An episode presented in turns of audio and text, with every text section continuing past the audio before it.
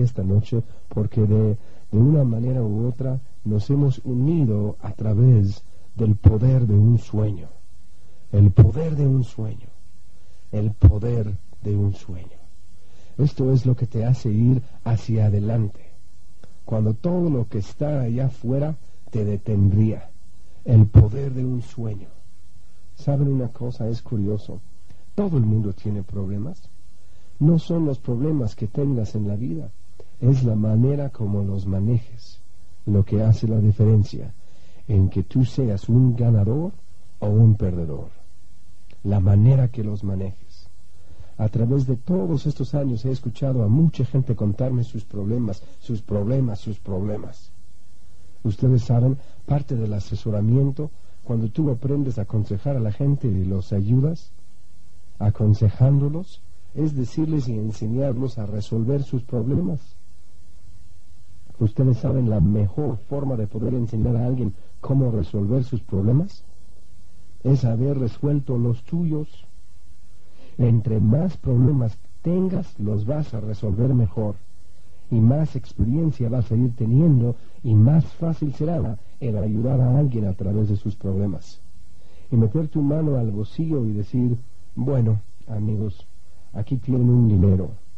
Esto les resolverá sus problemas. Esa nunca es la respuesta. La respuesta es, tengo algunos dólares que he ganado para ayudarme a resolver mis problemas. Ahora déjame enseñarte cómo ganar algunos dólares para ayudarte a resolver tus problemas. Porque hasta que tú aprendas a resolverlos, ¿qué va a pasar la próxima vez que se te presente otro problema? Tú tienes que aprender un sistema y un programa. Los programas del gobierno tienen que resolver los problemas de la gente. La solución es enseñar a la gente a sostenerse en sus propios pies. Cuando tú le das a un hombre un pescado, él comerá un día. Cuando lo enseñas a pescar, comerá toda la vida. Y esa es la clave. Nuestra meta no es ir y hacer mucho dinero para dar mucho. Nuestra meta es hacer mucho dinero para poder gastar mucho dinero enseñando a muchas personas cómo ganar mucho dinero. Yo tenía un amigo que trabajaba para una de las enormes corporaciones de Estados Unidos. Esta corporación trajo a un hombre de 87 años y entiendo que querían que él les diera una plática a un montón de personas en una de sus plantas más grandes. Así que se les pidió a las gentes que voluntariamente acudieran a oír esta plática. Les dijeron que esta persona iba a venir y, dio unos seminarios a los ejecutivos y recorrió la planta y estudió la planta e hizo todo esto y, y reunieron a unos cuatro mil de sus empleados a que vinieran a escuchar a esta persona y costó 250 mil dólares para que esta persona viniera y les aconsejara durante cuatro días y les diera un discurso. Y cuando vino les insistió en muchas cosas. Les dijo, yo quiero un Lincoln de tal y tal color cuando esté ahí, quiero tal equipo, quiero una cama de latón de este y este estilo mientras que esté ahí, quiero tales cobijas y sábanas este tipo de fundas para los cojines, este tipo de helado en mi habitación, quiero que se me tenga este tipo de, de comida. Y siguió y siguió y cumplieron con todos sus requisitos. Y muchos le hicieron muchas preguntas y él les dio respuestas sencillas y entró en su plática. Y habló durante una hora y media. Y después de que terminó, le pagaron y, la cooperación por por su parte internamente, les escribió una carta de disculpa a todos sus empleados que habían venido a la plática, porque sentían que los habían hecho perder su tiempo. Habían puesto todo ese dinero en el programa y el tipo no había dado respuestas complicadas. Aquí tienen una cooperación enorme en los Estados Unidos. Les podría dar el nombre y todos la conocerían. Algunos de ustedes toman fotos con su producto. Pero ¿saben ustedes en, qué, qué se resumió la plática de este señor? Él dijo, una y una y otra vez. Tienen que trabajar más duro. Tienen que trabajar más duro. Tienen que trabajar más duro. Y seguía y seguía con lo mismo y volvía de nuevo y, y tienen que trabajar más duro para hacer que esta corporación crezca más y, háganla exitosa y tienen que trabajar más duro. Y el tipo me contaba la historia, me decía que qué gran fiasco había sido. Y entre más me contaba la historia, más me preguntaba yo cuál era su mentalidad. Porque cuando me contaba, yo le dije, ¿qué es lo que haces en la compañía ahora? Y me dijo, bueno, no es, no es un trabajo tan fácil como cuando estaba en el turno de la noche. Eh, estoy como ingeniero en una de las plantas ahora, pero cuando estaba en el turno de noche era como el hombre de la basura. Y como no había mucha basura, acababa con mi trabajo en como 40 minutos y, ahí había un lugar con un sofá donde, donde me, me podía ir a acostar. Así que me dormía y así podía estar despierto todo el día porque ya había dormido mis ocho horas en el trabajo. Y me contaba lo mismo de, de muchos empleados que estaban en el turno de la noche. Entran y organizan todo lo que tienen que hacer y checan todas las computadoras, las programaban todas juntas y, y, todo quedaba listo y, y a partir de las doce de la noche cortaban la luz en la planta y se acostaban en sus cáteres a dormir y si algo funcionaba mal, las computadoras daban la alarma y, y ésta los despertaba y podían arreglar lo que fuera. Ponían todo en automático. Este hombre cumplió su, su cometido. Él está tratando de enseñarles lo que ellos no entienden. La razón por la cual lo trajeron para que hiciera este trabajo fue porque en los años 40 el gobierno de los Estados Unidos envió a esta misma persona a encabezar un proyecto especial. Lo enviaron a un país que había sido destruido y que estaba realmente en un estado lamentable para decirles cómo volver a levantarse. El país que lo envió fue Estados Unidos. Él encabezó un programa que se llamó el Plan Marshall en un país llamado Japón. Creo que aprendieron muy bien la lección que Él les dio. Y Él les enseñó, tienen que trabajar más duro, tienen que trabajar más duro. Japón trabajó más duro y ha trabajado más duro. Con tal vez esa pequeña enseñanza, ese país ha llegado a rivalizar económicamente con nosotros de forma increíble. Tenemos que luchar para llevarles la delantera y tal vez tengamos que aprender lo que Él les enseñó a ellos. Pero si fijan, la respuesta es simplemente muy sencilla. Todas las gentes de éxito te lo van a decir. Primero tienes que ponerte listo. ¿Cómo te vuelves más listo? Tienes que trabajar más duro y luego trabajas con más inteligencia. Y cuando trabajas más inteligentemente, entonces trabajas más duro. Pero si tú quieres tener éxito, tú vas a ganarte la vida de las nueve a las seis y tu fortuna la harás después de las seis. Así que tienes que trabajar más duro. Tienes que tener bastantes sueños para tener la energía para trabajar más duro. Y yo aprendí a través de mi vida cuando era joven y no me importaba lo que pensaran los demás. Ustedes saben cómo los chamacos se burlan de otros chamacos, los muchachos se burlan de otros, muchachos que, que andan viendo a las chicas y todo eso. Yo siempre tenía una novia. Mi mamá dijo cuando yo estaba en el preescolar que las acompañaba de la escuela a sus casas. Y cuando estaba en el primer año tenía que, que esperarme en el escalón con una torta y yo acababa de llevar a alguna niña a su casa y tenía que venir de, de volada a comerme almuerzo y volver rápidamente a la escuela, porque había perdido mi tiempo llevando a alguna niña a su casa. Así que no me acuerdo de haber estado sin novia, pero cuando yo tenía una novia, en ese tiempo de chamaco, no importaba qué pasara, yo tenía el poder del sueño de esa chica. Cuando no andaba saliendo con alguna niña, andaba buscando mi nuevo sueño. Porque ese amor pasajero me daba la fuerza de hacer cualquier cosa para lograr lo que tuviera que lograr.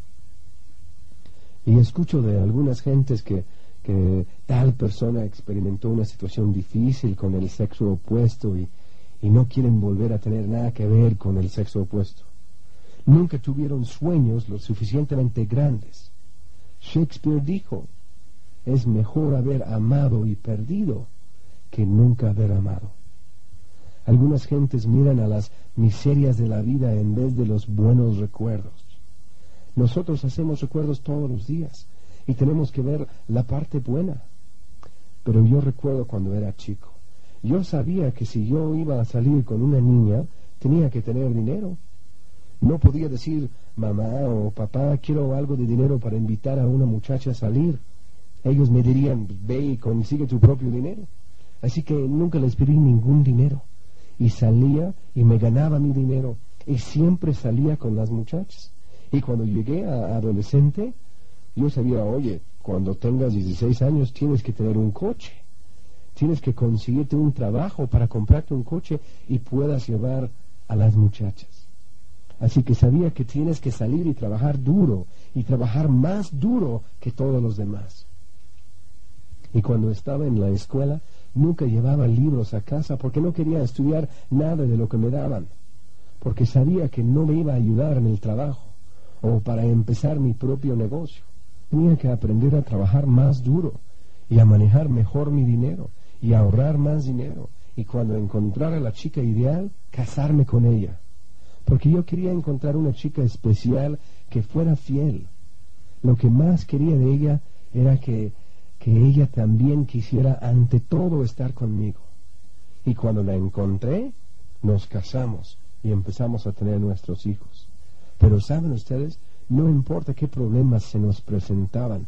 Yo me acuerdo en aquel entonces cuando trabajaba en Sears, recuerdo cuando tomaba un descanso para tomar un café o, simplemente cuando iba al baño y estás ahí, estás pensando, no importa qué tan difícil se haya portado el jefe o, o cómo te había regañado por algo, piensas, algún día yo voy a ser el gerente de esta tienda.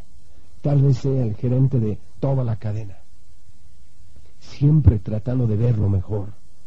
Veía en un concurso y voy a ganar el concurso, trabajando más duro, trabajando más duro, trabajando más duro en cada trabajo que tenía. Cuando me salí de ahí y me fui a vender coches, siempre pensaba, algún día voy a ser el gerente de ventas, gerente general, algún día voy a tener mi propia distribuidora de Ford. Recuerdo cuando me fui a trabajar a la cervecera, Tal vez voy a tener una tienda de abarrotes. Quizás tenga un restaurante. Quizás tenga un lugar para espectáculos. Siempre pensé, lo que esté haciendo ahora solamente es temporal, porque no voy a estar aquí para siempre. Así que podía sobrellevar cualquier cosa con el poder de un sueño, pensando que algún día mis hijos van a crecer y van a ser alguien y poder, eh, el poder de un sueño. Pero las oportunidades no llegaban, y no llegaban, y no llegaban. Yo mantenía el poder del sueño. Y Abraham Lincoln dijo, el hombre es tan feliz como decide ser. Y yo mantuve el poder de un sueño de ser feliz. Algún día voy a tener ese nuevo coche y voy a verlos y, y a verlos. No puedo comprarlos y me dolía pero yo me decía, algún día, veía y veía y lo quería y lo quería. Lo que cuenta no es lo que tienes, pero el poder de un sueño de lo que puedes tener y a dónde vas a llegar. Y vivimos en un país que sobresale en el poder de un sueño, pero el sistema educativo no lo enseña.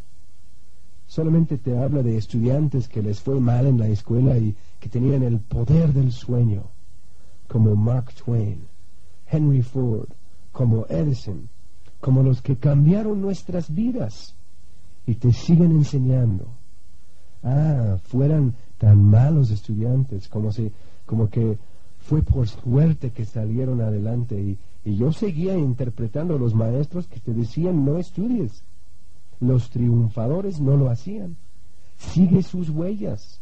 Logra el poder del sueño el poder de un sueño, el poder de la emoción en sus vidas. Sean diferentes, sé un ganador, sé un líder, vive un sueño.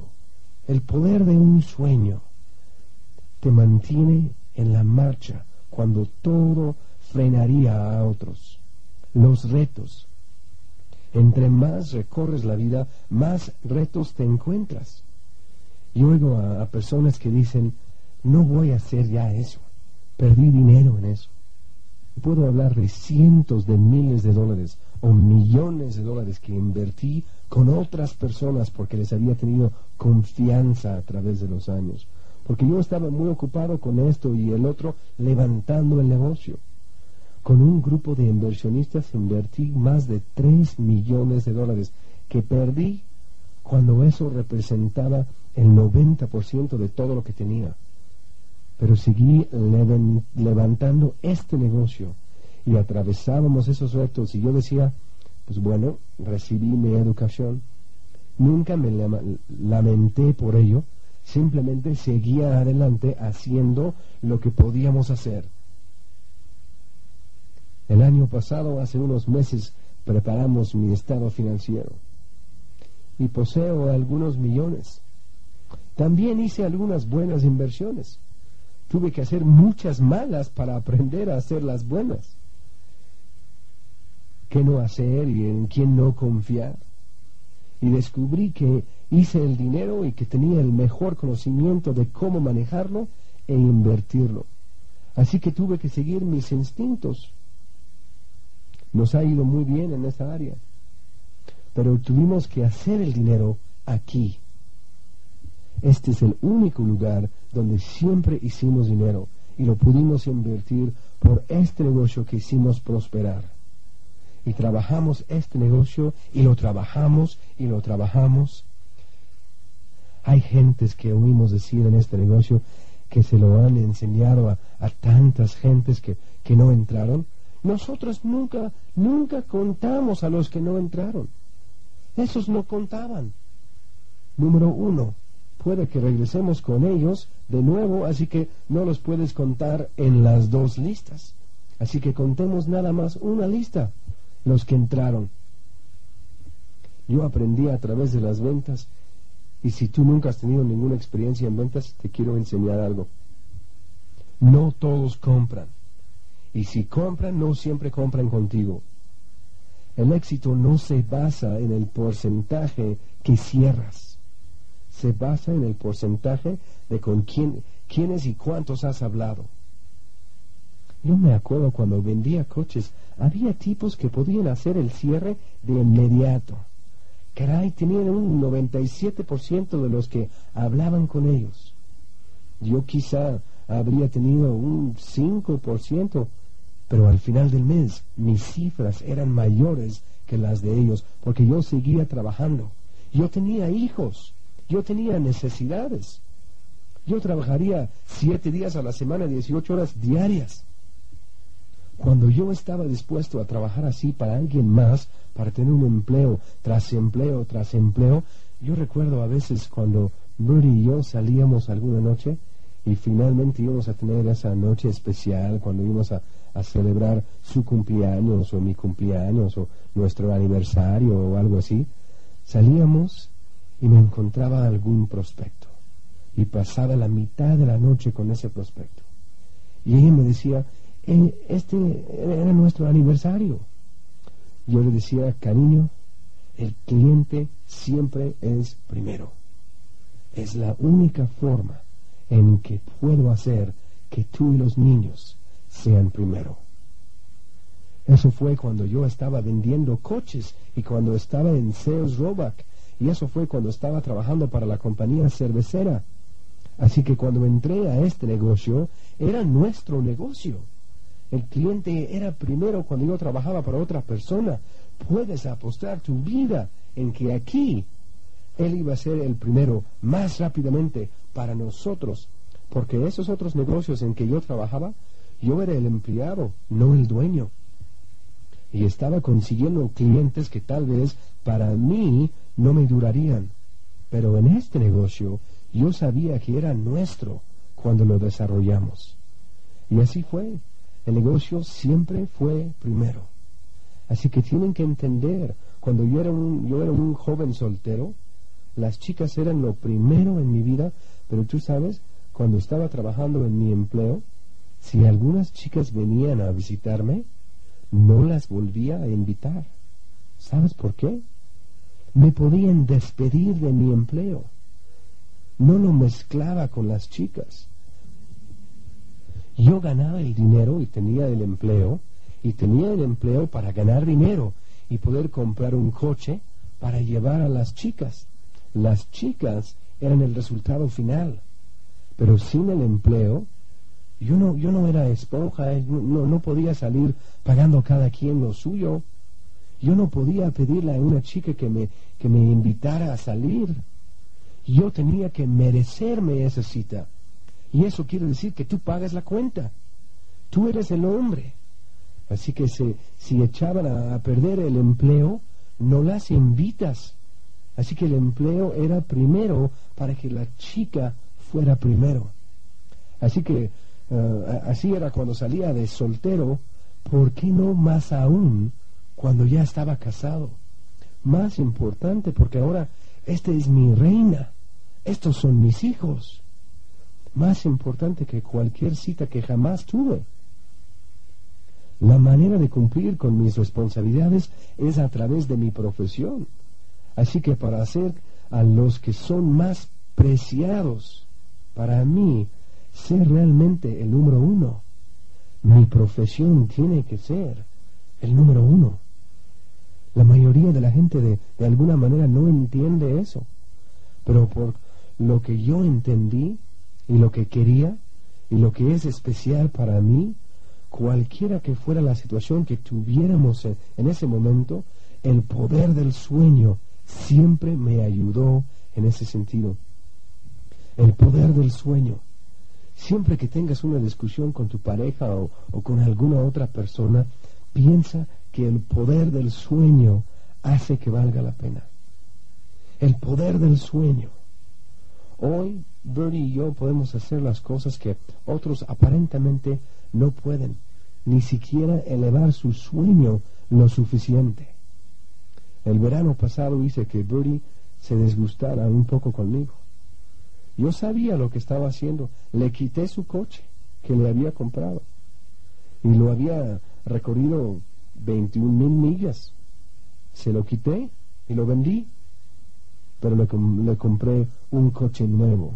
Y al mismo tiempo le quité su Mercedes 300. Y le dije, solamente vas a tener un coche. Oye, es, un coche de miles de dólares. Steven compró su Mercedes. Ella sabe dónde están los coches, pero ya no son de ella. Es curioso, le vendí ese coche a Steven. Jeff me llamó y me dijo, papá, tú estás pidiendo demasiado por ese coche. ¿No puedes darle un mejor precio Steven? Yo le dije, le estoy dando una ganga y vale más de lo que, lo que dice el libro se lo estoy dando más barato que de lo que se lo ofrecía un par de diamantes.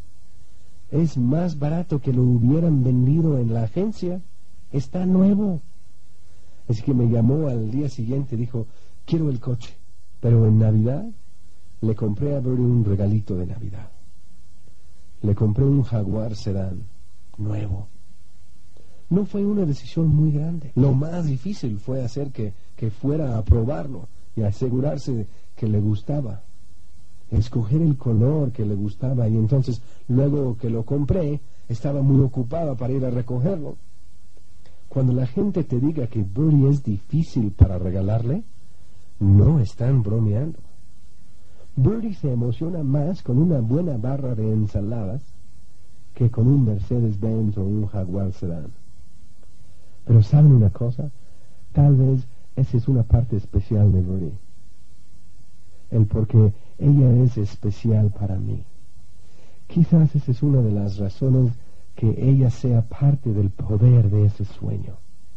Porque ella se emocionó más con Dexter y su actitud ante la vida que un montón de otros tipos que pudieron estar interesados en ella. Y eso es algo que es especial. Todos y cada uno de nosotros, tú y yo, somos todos, somos especiales. Todos tenemos talentos especiales. Todos tenemos un potencial especial.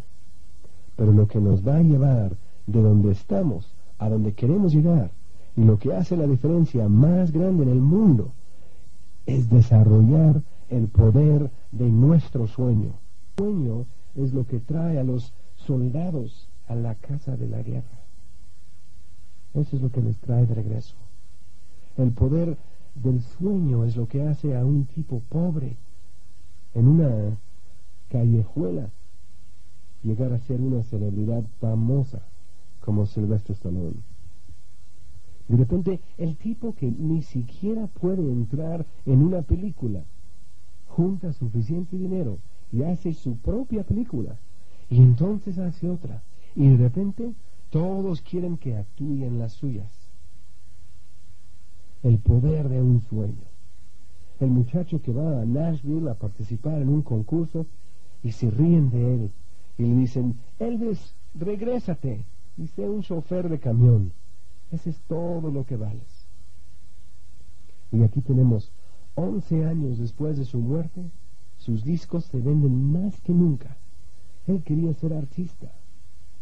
Ustedes y yo conocemos gentes y vamos a conocer más personas que tienen mucho más talento que muchos de los grandes artistas. Tienen el talento, tienen la habilidad, pero les hace falta el poder de un sueño lo suficientemente grande para que sobrelleven el peso y la carga y la responsabilidad a través de los tiempos difíciles para llegar a la cima. El poder del sueño. Muchos matrimonios acaban en divorcio porque uno o ambos carecen del poder de un sueño cuando atraviesen tiempos difíciles. El suicidio ocurre porque las personas no desarrollan el poder de un sueño. La pobreza existe solamente en aquellos que no luchan por el sueño, no tienen el poder del sueño. El secreto de la fuente de la juventud está en el sueño, el poder del sueño. Le contaba a una persona hace un rato que el otro día estaba uh, un señor sentado frente a mí en una mesa y les enseñé una foto en la portada de un cassette y yo lo usaba como un ejemplo. Y le dije, a ver, si yo pudiera realmente convencerte acerca de esta mujer y hago que la desees muchísimo, entonces tú encontrarías la fuerza de hacer cualquier cosa para llegar a ella. Pues él vio el cassette y, y me dijo, pues probablemente es una mujer bonita, pero se ve que tal vez haya tenido una vida algo difícil. Le dije, ¿de veras? ¿Cuántos años crees que tenga? Me dice unos 48, quizás 50. Le dije, tienes razón. Tiene esos años y algunos más. Tiene 75. Me voltea a ver y me dice, 75. Yo le dije, más vale que lo creas el poder del sueño es probablemente lo que la mantiene. Así que dirían que, se debe de 50. ¡Wow! Le mencioné eso a, a su esposo apenas hoy, porque ella ha estado aquí con nosotros toda la noche. El poder del sueño. Acabo de estar platicando con ella hace un momento. El poder del sueño. La gente sale y hace lo que otros no pueden hacer con dos veces la edad cuando otros se rajan. No es cuando tu cuerpo se rinde, ni cuando tu energía se agota. Los problemas realmente, realmente se multiplican cuando tu sueño se rinde. Y tú y yo tenemos una responsabilidad de alimentar y nutrir y desarrollar una de las cosas más preciadas que tenemos nuestro sueño, de hacerlo crecer para que nosotros podamos crecer. Tú puedes ir a cualquier sitio y se reirán de los sueños, pero tú puedes estar con los que triunfan y ellos hablan de su próximo sueño, el próximo sueño, no tanto de lo que han logrado en el pasado, sino de su próximo sueño. ¿Con qué grupo quieres estar? ¿Los soñadores o el grupo de los ah, no va a suceder, no puede funcionar, estás loco, etc. El grupo que te va a decir qué tan importante es la educación. Les voy a decir algo, yo creo en la educación, pero creo en una educación mejor. ¿Sabes tú cuál es la mejor educación que puedes recibir? Es aprender lo que necesitas aprender para llegar a donde quieres ir de los que ya han estado ahí. ¿Me entiendes eso? Aprender lo que necesitas saber, cómo hacerlo funcionar por aquellos que han estado ahí. Las parejas que han estado en este escenario en los últimos dos días son triunfadores en distintos niveles pero ellos te pueden decir cómo llegar ahí. Te puedes reír de ellos todo lo que quieras. Cuando ellos hablan de los libros, ya los han leído. Cuando hablan de los cassettes, los han escuchado. Cuando hablan de los seminarios, ya han estado ahí una y una y otra vez. Yo recuerdo de chico cuando estaba creciendo y, y siempre en la mesa del desayuno estaba la caja del cereal el desayuno de los campeones. Y siempre había ahí un campeón. En el frente de ese paquete había un campeón. Me acuerdo, se llamaba Bob Richards. Por tantos años vi esa foto. El tipo que ganó la medalla de oro por salto con garrocha tantas veces en las Olimpiadas.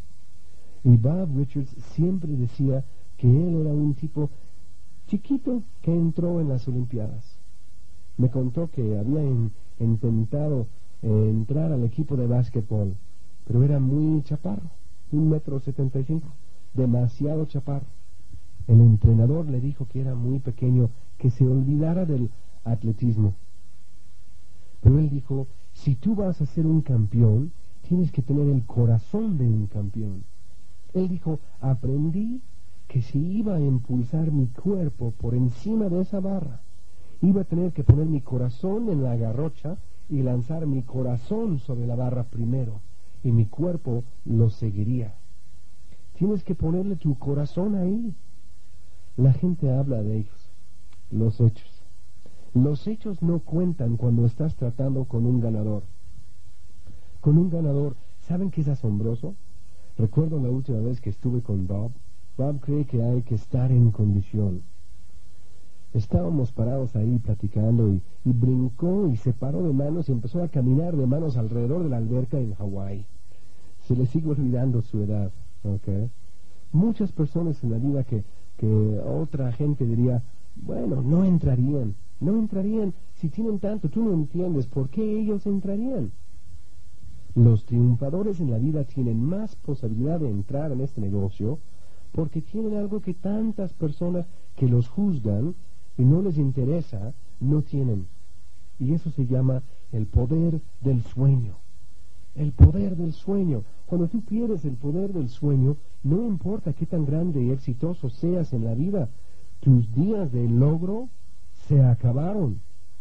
Lo que cuenta no es lo que lograste ayer, es la emoción de soñar con la próxima conquista. Muchas gentes me lo han dicho a mí, Dexter, con la riqueza y el éxito que tienes, ¿cuándo te vas a retirar? El retiro no está en mis sueños. Cuando entramos al negocio en un principio y daba el plan una y otra vez, una y otra vez, noche tras noche tras noche, yo decía si algo me pasa y me muriera en el camino a mi casa después de esta reunión, finalmente ya he encontrado una respuesta que cuidará de mi esposa y mis hijos en caso de mi muerte. Este plan continúa más allá de mi vida. No hay manera que pueda comprar suficientes seguros para manejarlo. No hay manera que pueda tener un empleo que continúe. Yo tengo un negocio que continúa sin mí. Y yo he visto eso en el negocio. Y mucha gente me vio trabajar y trabajar y trabajar y decían, bueno, ese Dexter está loco. Y es asombroso recibir tantas cartas de personas que han tenido una embolia o un infarto y quieren una ayuda. No planearon. Yo planeé. Yo sé que esas cosas suceden. Todo hombre que abre su mente sabe que esas cosas suceden. Cuando tuve mi ataque de apoplejía, yo no quería quedarme más en el hospital. Yo había sido un triunfador y tenía algo que los doctores no entendían y muchos de ellos aún no lo entienden. Eso me sacó del hospital. Ah, este brazo aún no se, no se mueve como, como debe y se me resbala la manga y, y hay, hay pequeños retos, pero estoy caminando. Me pronosticaron una silla de ruedas para el resto de mi vida. Estoy caminando, estoy fuera de la silla de ruedas, me estoy moviendo. El poder del sueño me sacó del hospital. El poder del sueño me hizo caminar. El poder del sueño hace que continúen mis logros. De vez en cuando algo se presenta, le digo a Bernie que, que no puedo hacer eso. A ella se le olvida que no puedo hacer esto o aquello o alguna otra cosa. Porque una vez que salí del hospital, realmente no he cambiado mucho. Soy todavía el mismo. Solamente voy a ser tan inválido como yo me lo permita, porque supero todo lo que puedo porque tengo una razón para hacerlo. El poder del sueño. Tenía que volver a buscar mis logros. Todo el mundo pensó cuando tuve el ataque que, que colgaría el hábito. Para mí eso sería como nunca volver a besar a tu esposa. Eso sería como nunca querer volver a hablar con tus amigos. El triunfo es la vida. De eso es lo que se trata todo. Las oportunidades enseñan y ayudan a las gentes la oportunidad de, de deshacerse de una autoimagen pobre que las escuelas se encargan de meterte por fuerza, que el tipo listo parece meterte por la fuerza. El 90% de los americanos hoy andan por ahí con una autoimagen pobre. Tú no naces con ella, la gente te la da. Yo creo que todos fuimos creados iguales con el derecho de ser desiguales. Y tú puedes ser lo que quieras, sin importar el color, raza o religión o, o lo que gustes. De ti depende desarrollar el poder del sueño y alcanzarlo. Pedirle a alguien que te ayude a ayudarte a ti mismo. Te ponen a alguien a, que te aconseje como, como puedes moverte tú mismo, pero no a refugiarte detrás de algún pretexto. Estoy muy viejo, estoy muy joven, no tengo suficiente educación. Dios nos da a todos un talento. Y es nuestra obligación desarrollar el talento. Y es nuestra obligación desarrollar nuestros sueños. Desarrollamos nuestros sueños y nuestro talento saldrá al relucir. Así es que dejen que, que salga y, y vamos a que suceda. Quiero que la semana que entra vayan a ver algunos coches que no haya forma de que puedan comprar ahora. Pruébenlos, siéntense en ellos sueñen con ellos. No lo pongan en la puerta de su, de, su refrigerador, pónganlo en la pared de su recámara. El refrigerador es muy público, tu recámara es privada para tus sueños especiales. La Biblia dice, no luzcas tus perlas en frente de los cerdos. No expongas tus sueños a cualquiera ni a todos. Estos son sueños privados. Yo siempre he mantenido mis, mis sueños privados. Es entre Brody y yo. Tú dile a tu upline con, con quien estás trabajando que te está ayudando acerca de tus sueños. Tú ve a soñar con ellos y lleva a tu downline a soñar por sus sueños. Pero nadie necesita saber todos tus sueños. En el camino, tú sabes que la única forma de juzgar a alguien, si tiene éxito o no, es si tú sabes cuáles son sus sueños y si los está logrando. Y cuando yo pongo mis sueños en el refrigerador una y otra vez y, y otra vez para que el mundo entera vea lo que no estoy consiguiendo, pueden decir que, que no tienes éxito. Pero tú ves, yo siempre consigo mis sueños de acuerdo y en tiempo. Fijo ciertas metas y no hace diferencia alguna si puedo meter la mano al bolsillo y pagar lo que sea. Le pongo una fecha y un tiempo y cuando haga tal y tal cosa voy a conseguir eso. Cuando haga tal y tal voy a conseguir lo otro. Y algunas veces se me ocurre la, se, me escurre la baba por algo porque se me antoja tanto y me duele por tres, cuatro años. Y Brody voltea y dice, me gusta tal cosa, y esta cosa es más cara, y en una semana ya la tiene. Porque yo le doy esas cosas a la reina especial de mi vida. Pero para mí, yo tengo que sufrir por ellas. Porque así lo elijo yo. Porque yo sé que para mí el poder del sueño me impulsa. Esa es la razón por la que encuentro a personas que me caen bien y las auspicio. O cuando auspicio a alguien, decido en mi mente que me caen bien, porque cuando me caen bien lo suficiente, los voy a ayudar y voy a trabajar duro y los voy a enseñar y les voy a decir qué hacer y los voy a querer y van a tener éxito si hay alguna forma que sea posible. Porque yo encontré mi sueño. Yo encuentro lo mejor de ellos.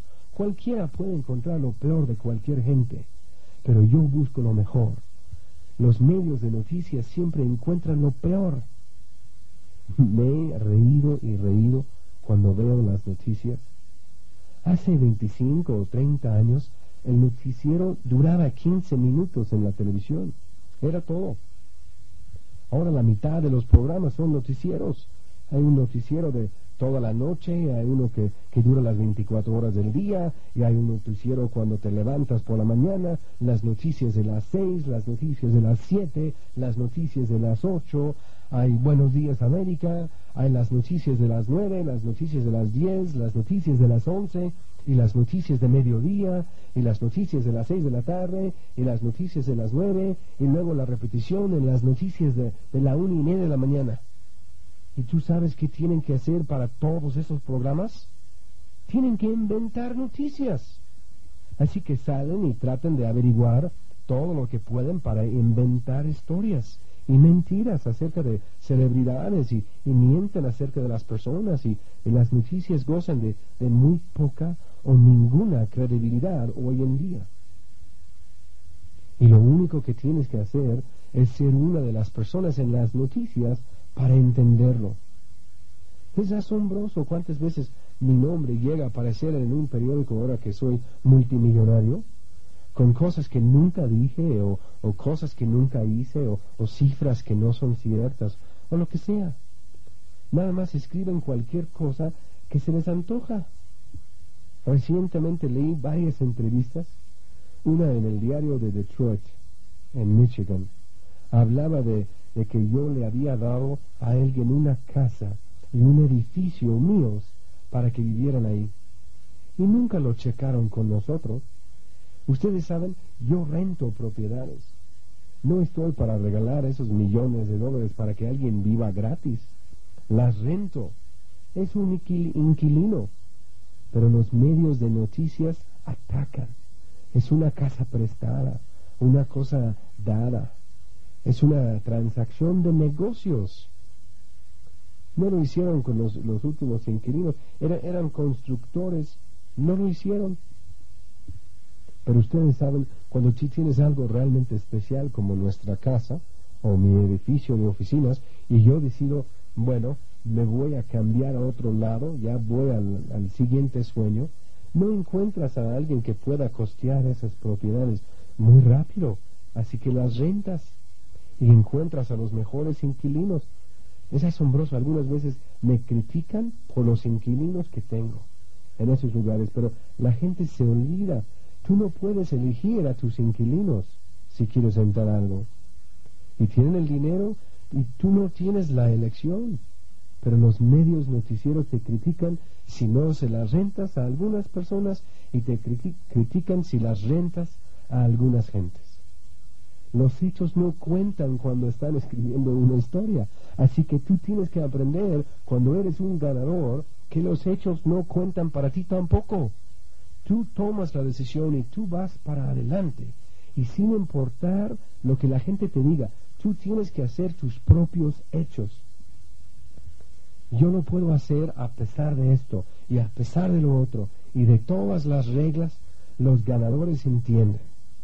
Ellos construyen sus propias escaleras hacia sus propios sueños. Ellos construyen sus propias carreteras hacia donde ellos van.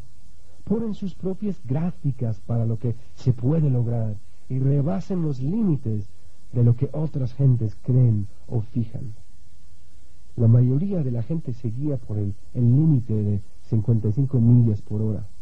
Pero ustedes saben, en la vida no hay límite de velocidad. Pero la mayoría de la gente pone el, paso de guajolote o el paso de tortuga. Esa es su velocidad. ¿Y cuál es ese animal que dicen que el lobo siempre anda persiguiendo, que va zum, zum, zum? Yo creo que nosotros somos los correcaminos en la vida. Los ganadores son los correcaminos, los triunfadores, los soñadores. Hoy es el primer día del resto de nuestras vidas. Y tú sabes, si tú le pones todo lo que tengas y vas como el correcaminos, te conviertes en un gran soñador y desarrollas el poder del sueño, tú vas a encontrarte con algunas cosas que no puedes creer esta noche. Este es mi gran sueño, pero lo voy a escribir. Y tú le pones a esto todo lo que tienes. El mejor de los tiros. Dentro de un año puede que estés sentado ahí y abras tu lista de sueños y pienses, bueno, no creo que haya hecho mucho este año. Y la revisas. Caramba, yo puse eso. ¿Fue todo lo que puse? No pude haber pensado tan pequeño el año pasado. No creí haber logrado algo este año. Ah, dejen que les diga, algunas veces les digo a las personas, durante años regresé a Roma, Nueva York. Al menos una o dos veces al año y veía la casa en que crecí. Fui a la casa móvil que teníamos lejos en el campo, una casa móvil chiquita de unos 10 metros por 2 metros y medio, una recámara, un tiradero de, chatarra está a un lado hoy. Y no estaba, no estaba bien el, el vecindario. Yo veía la casa donde vivíamos cuando entramos al negocio, la casa en el callejón. Yo veía la casa que rentábamos enfrente de la distribuidora de Ford. Veía la casa donde crecí cuando era niño. Vas un poco más a las afueras de Roma y, veía la casa que hizo mi papá, una casa de madera. Pasamos por donde los papás de Bertie construyeron la casa de sus sueños. Y las vemos, eran mansiones cuando nosotros éramos niños. Finalmente me di cuenta por qué todos crecimos en, en casas grandes y hoy no podemos vivir en ellas nos parecían grandes porque estábamos tan chicos. Tú ve a ver la casa donde vivías cuando tenías ocho años y nueve años y seis años. Era grande porque tú eras chico. Ahora tú vuelves y dices, caray, ¿cómo podíamos vivir ahí? ¿Cómo pudimos crecer ahí? Tienes que ver y decir, caray, mi yate es más grande que eso. Mi estancia familiar, mi, mi garaje es más grande que eso. estamos haciendo una nueva casa, una cabaña pequeña junto al lago. Y tengo un, garaje para cuatro coches. Un garaje extra grande para cuatro coches. Y junto a la recámara tengo otro garaje para dos coches más. Y desde ahora sé que en algún otro sitio voy a necesitar más garajes.